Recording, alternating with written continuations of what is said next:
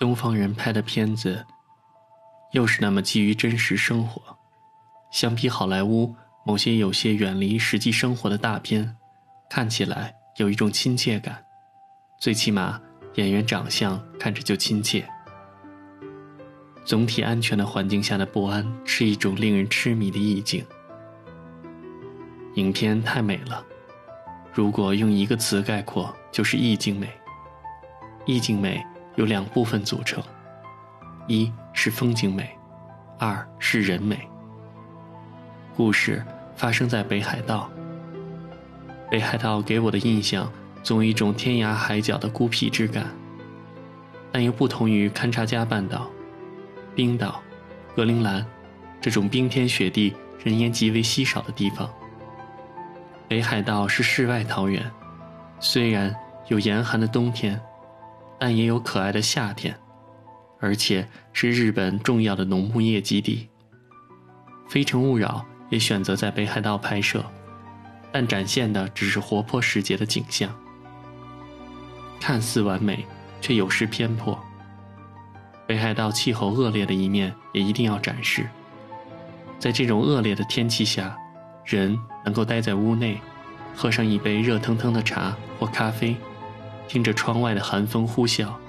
如果身边有喜爱以及可信赖的人，这种感觉则是无比温馨而又有安全感的，是最美妙的。比风和日丽时感觉更幸福。影片开头的风雨。就是在这种大环境安全的情况下的一个小小的寒冷与不安。人的一生一直在寻求安全感，喜欢这部电影，是因为它的意境美，体现在于隐隐的不安中，最后依旧给人安全感。上面提到的北海道的自然状况，就属于这种情况。以下要分析的是影片中人所带来的不安与最终的安全感。故事发生在七十年代末，正是日本经济进入最黄金时期的时候。当时日本的农民只要肯干，日子是可以过得不错的。这就是一种大环境下的安全感。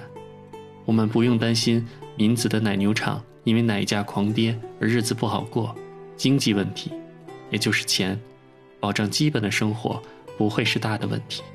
田岛耕作的到来，最初。是带来一种不安，但观众会相信他一定会给农场带来更大的安全感，因为可以清楚地预期农场在他的帮助下能发展得更好，但同时又预设下了一种终极的不安全感，即他的秘密。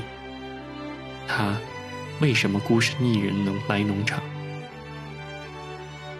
观众会预期之后肯定会发生什么不太好的事情。我本来已经预期他可能是一个逃犯，但猜测可能只是打伤了人而已。没想到最后田岛突兀地说出了“我杀了人”。根据有些电影的套路，我接着估计可能是田岛自己以为杀了人，其实那个人没死，所以期盼田岛最后不会被判重刑。但一想他哥哥都来过，那么他杀人应该是板上钉钉的了。好在日本的司法制度帮了个忙，田岛属于过失杀人，只判了两年以上四年以下。另一个让我有点揪心的地方就是骚扰民子的芒田。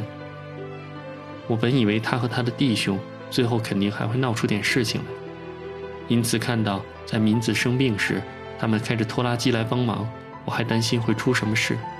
赛马大会上看到有人带着警察来指认田岛。我第一反应也以为是他们，但没想到这伙人彻底变好了，甚至最后在火车上，芒田帮助明子唱双簧。影片的结尾更是给了人最大的安全感：田岛、明子和武志，最后一定会幸福的。男女主角都是我所欣赏的类型的人。田岛耕作这样的男子，我很欣赏，因为他话不多。基本都在干活。说实话，我不太喜欢很多电影中那些所谓讨人喜欢的、很有幽默感，也就是非常能说会道的开朗阳光的男人。而被赏千惠子扮演的敏子，更是我所欣赏的女性。虽然敏子在片中已经有点老了，眼角的鱼尾纹甚至清晰可见，但作为一个终日劳作的女子，这反而更令人觉得可信。背上千惠子本人就适合扮演这种外表柔弱、内心坚强，但到最后还是有些柔弱的女性，内敛又非常的贤惠，比如尹次郎的故事中的樱花。我们不会期待他平时用明显的言语向田岛表达感情，但在母牛生病的那个雨夜，田岛又要走了，他真的是快挺不住了。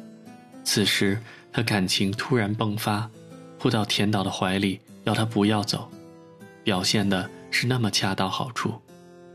影片情节的推进恰到好处，全片的情节推进基本是平稳的，不快不慢。但也恰到好处地展现了高潮。田岛的来历这一悬念也足以撑起大半部影片，使人看下去。田岛被捕后，敏子和武志会怎样，则是之后的悬念。也许没有疯狂的赛车或者潜伏那样情节紧凑，但影片本身的美绝对能使你看下去。这一点我看过的片子中，只有《金色池塘》能做到。其他有关影片的东西，在看尹次郎的故事相关资料的时候，就知道沃美清在此片中有客串，但是他客串的部分没了中文配音，所以我只看出他是个兽医之类的人，但没能看出他干的活是给牛人工受精，还以为是在给牛灌肠，因为对民子表弟和他妻子当时的一系列表现也没留下太多印象。后来看了别的影评，才知道原来是做的这个工作，理解了明子表弟妻子为何如此反应，才知道这本是很搞笑的、很轻松的一个片段。只可惜当年的中国还是有点放不开，把这个无关大雅的玩笑给删除了。毕克配的高仓健真是太好了，把人物性格的内敛完全展示了出来。丁家华配的敏子，声线好像有点老。给背上千惠子配音的人中，我更喜欢长影版中的青年配音演员穆嘉伦，他配的樱花声线和背上千惠子很像，声音比较柔弱，但又显出性格的坚强。但总体来讲，上影场对远山呼唤的配音很完美。影片的配乐真是越听越好听，不仅是田岛骑马的那段主题，还有田岛与民子交谈时经常出现的那个主题。也非常经典。最后的一些感想，有时真的很向往影片中这样一种生活，在风景优美、人迹稀少但又不荒凉的地方，有一个农场，各种基础设施是齐备，干活可以累，但又有机器帮助，因此只要肯花时间是可以胜任的。最重要的是，整个星际形势是好的，经济收入是可以保证的。这样一种简单的生活。是多么的美好啊！但现实恐怕是达不到这样的。在当今的中国，地少人多，要有个农场几乎是不可能的。从事农业依然是高风险的事情。一是技术水平还不高，有点靠天吃饭；养牛、养羊、养鸡的话，也经常会遇上瘟疫。二是过山车般的农副产品价格。三是国家对农业的保护还很不够。事实上，即使今天的美国开农场也不是什么太安全的工作。即使遇上好年景，粮价或奶价也会随之下跌。虽然国家补贴，也只能保证威力。山田洋次真的是鬼才，从银次郎到远山，到黄手帕，全给他包办了。黄手帕不如远山，因为故事本身就是基于美国乡村歌手所唱的《老橡树上的黄丝带》一个。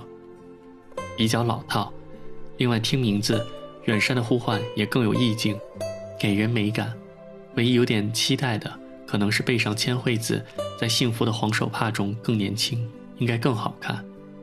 可惜这片子中出场时间很少，但要知道她在银次郎故事的最初几集中，那可真是漂亮。但还是一种给人温馨的美，肯定不像范冰冰，虽然漂亮，但就像一只花瓶，没有亲切感。背上千惠子，永远是贤惠女性的代名词。